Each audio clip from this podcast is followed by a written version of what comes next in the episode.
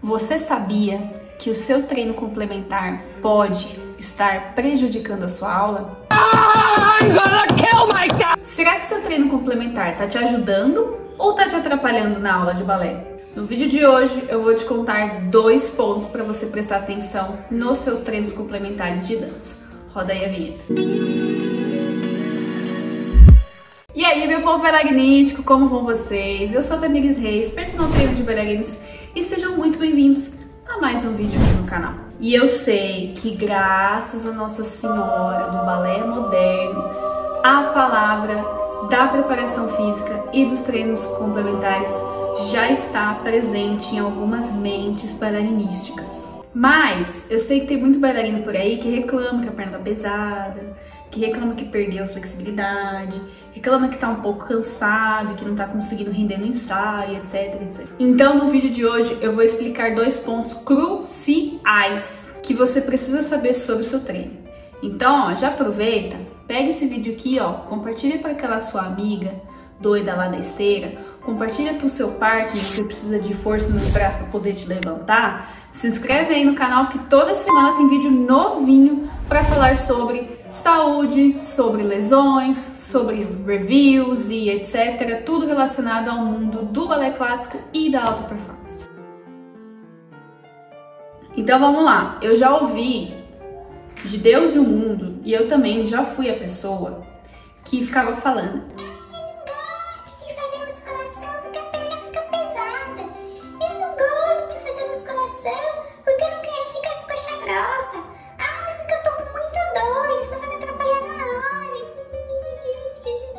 que tem dois pontos que você precisa deixar muito claro nos seus treinos que vão, ó, abrir a sua mente em relação aos treinos complementares e que vão te ajudar demais a lidar com esse tipo de situação que olha tudo da sua cabeça, tá? Primeiro ponto, vamos falar sobre rigidez das pernas em relação à musculação. Se a sua perna tá rígida depois do treino, isso é normal, porque faz parte do processo de ganho de força. Pensa assim, pensa que o seu músculo são vários elastiquinhos. E aí você vai contraindo, contraindo, contraindo, e chega uma hora que ele precisa ficar duro para poder sustentar a sua estrutura. Isso é completamente normal. E aí, para você aumentar a sua força, você precisa estressar essas suas fibrinhas. Pensa assim, é tipo uma rede. Isso é o seu músculo hoje. Você vai lá, treina, treina, treina, treina, treina e fica estressado. Oh, meu Deus, eu preciso de reforço para fazer isso aqui. Aí ele cria outra fibrinha. Aí você treina, treina, treina, treina, treina. Ele precisa suportar tudo isso, ele cria outra fibrinha. Aí fica tipo uma redezinha que conforme você vai treinando, você vai aumentando as fibrinhas e consequentemente você vai aumentando a sua força. Só que para isso acontecer, você precisa estressar o seu músculo, ele precisa estar ali enlouquecido funcionando. E aí isso entram as cargas, que pode ser o elástico, pode ser o halter da academia, pode ser, sei lá, anilha, como pode ser até o seu peso corporal quando é o da calistenia. Só que aí acontece o babado. Você faz, você estressa o seu músculo e é totalmente normal criar aquela rigidez. Inclusive, deixa eu até colocar um adendo que eu aprendi na faculdade que eu ria tanto, mas eu ria de vergonha. Os meninos da minha turma, eles confessaram que eles faziam flexão antes da balada para poder ficar com o peitoral mais definido para poder chavecar as meninas. Então olha o nível da cabeça do, do ser humano. Mas isso é normal, por quê? Porque quando você estressa o seu músculo, é normal ele dar aquela inchada, porque tem uma questão dos metabólitos que estão ali dentro, a questão de água intracelular, tem um monte de coisa fisiológica ali dentro que acontece que dá aquela inchadinha, dá aquela rigidezinha, mas conforme vai passando as horas ele vai voltando ao normal me tell you.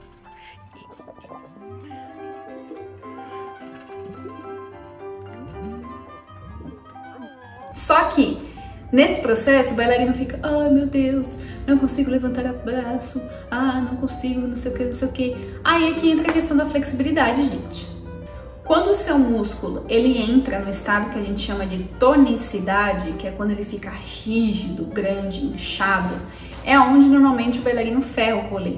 Porque é onde no dia seguinte, porque não é no mesmo dia, viu? Pelo amor de Deus, ele precisa continuar os treinos de flexibilidade dele para poder manter a elasticidade. Então pense que você tá lá contraindo, contraindo, contraindo, é uma medida de proteção ele ficar rígido. Porque ele precisa ali acontecer todas as reações fisiológicas para ele poder aumentar as fibras. Se você não alonga, ele vai continuar rígido.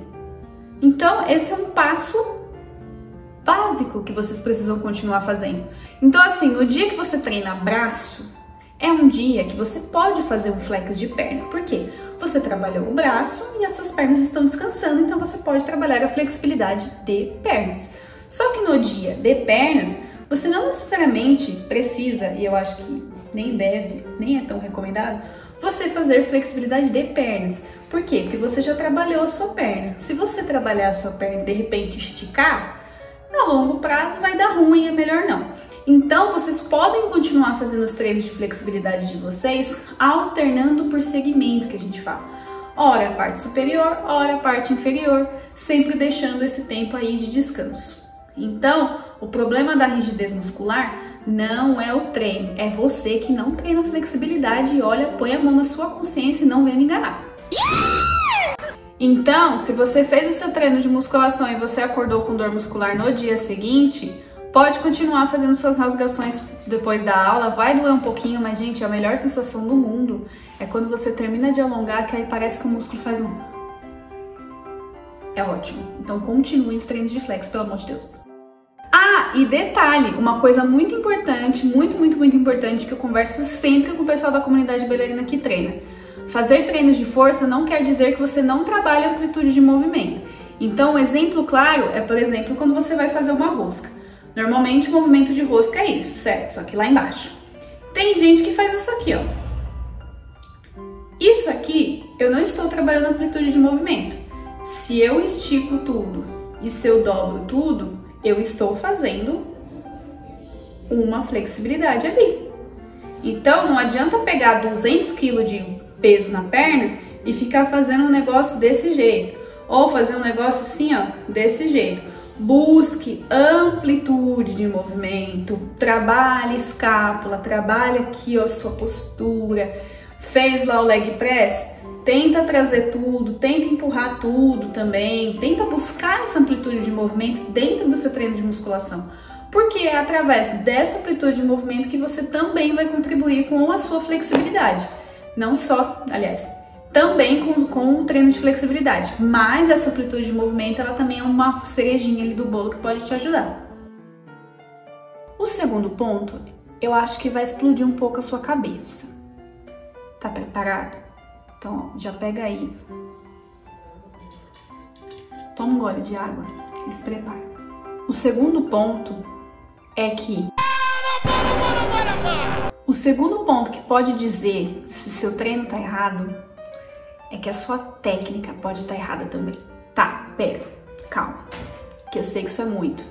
Mas vamos lá, vamos prestar atenção num ponto, vamos fazer essa analogia e essa reflexão. Tem muita gente que fala pra mim que depois de um treino de perna, a perna fica pesada, principalmente para fazer, por exemplo, um developer devan ou um fondue devan alguma coisa do gênero. Porque a perna tá pesada, porque a perna tá rígida, você fica aqui, a perna tá parecendo um, um Parkinson e tudo mais.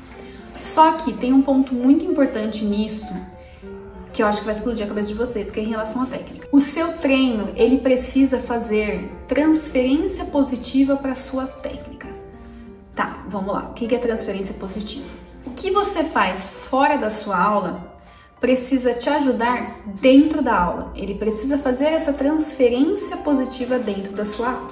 Ou seja, se você faz um treino que te ajuda na sua técnica, ele está fazendo transferência positiva para a sua técnica. Agora, se o seu treino está te atrapalhando na técnica, o seu treino está fazendo transferência negativa para sua técnica. Só que aí tem um ponto sobre a técnica em si, que é um negócio muito louco e quando eu percebi isso mudou muito, muito, muito a minha aula e eu preciso compartilhar isso com vocês. Se o seu treino tem exercícios básicos, principalmente o treino de perna, como agachamento, stiff, flexora e etc, não é para você sentir o seu quadríceps na hora de fazer um developer devan. Porque quando você faz o developer devan, apesar de você ter uma ação dessas musculaturas lá do quadríceps, os quatro feixes lá do quadríceps, não é necessariamente esse músculo que você precisa ativar durante o developer devan. Ou seja, o seu agachamento, a sua cadeira extensora, o seu afundo, ele te ajuda na força das pernas, mas não é ele que você usa durante os exercícios.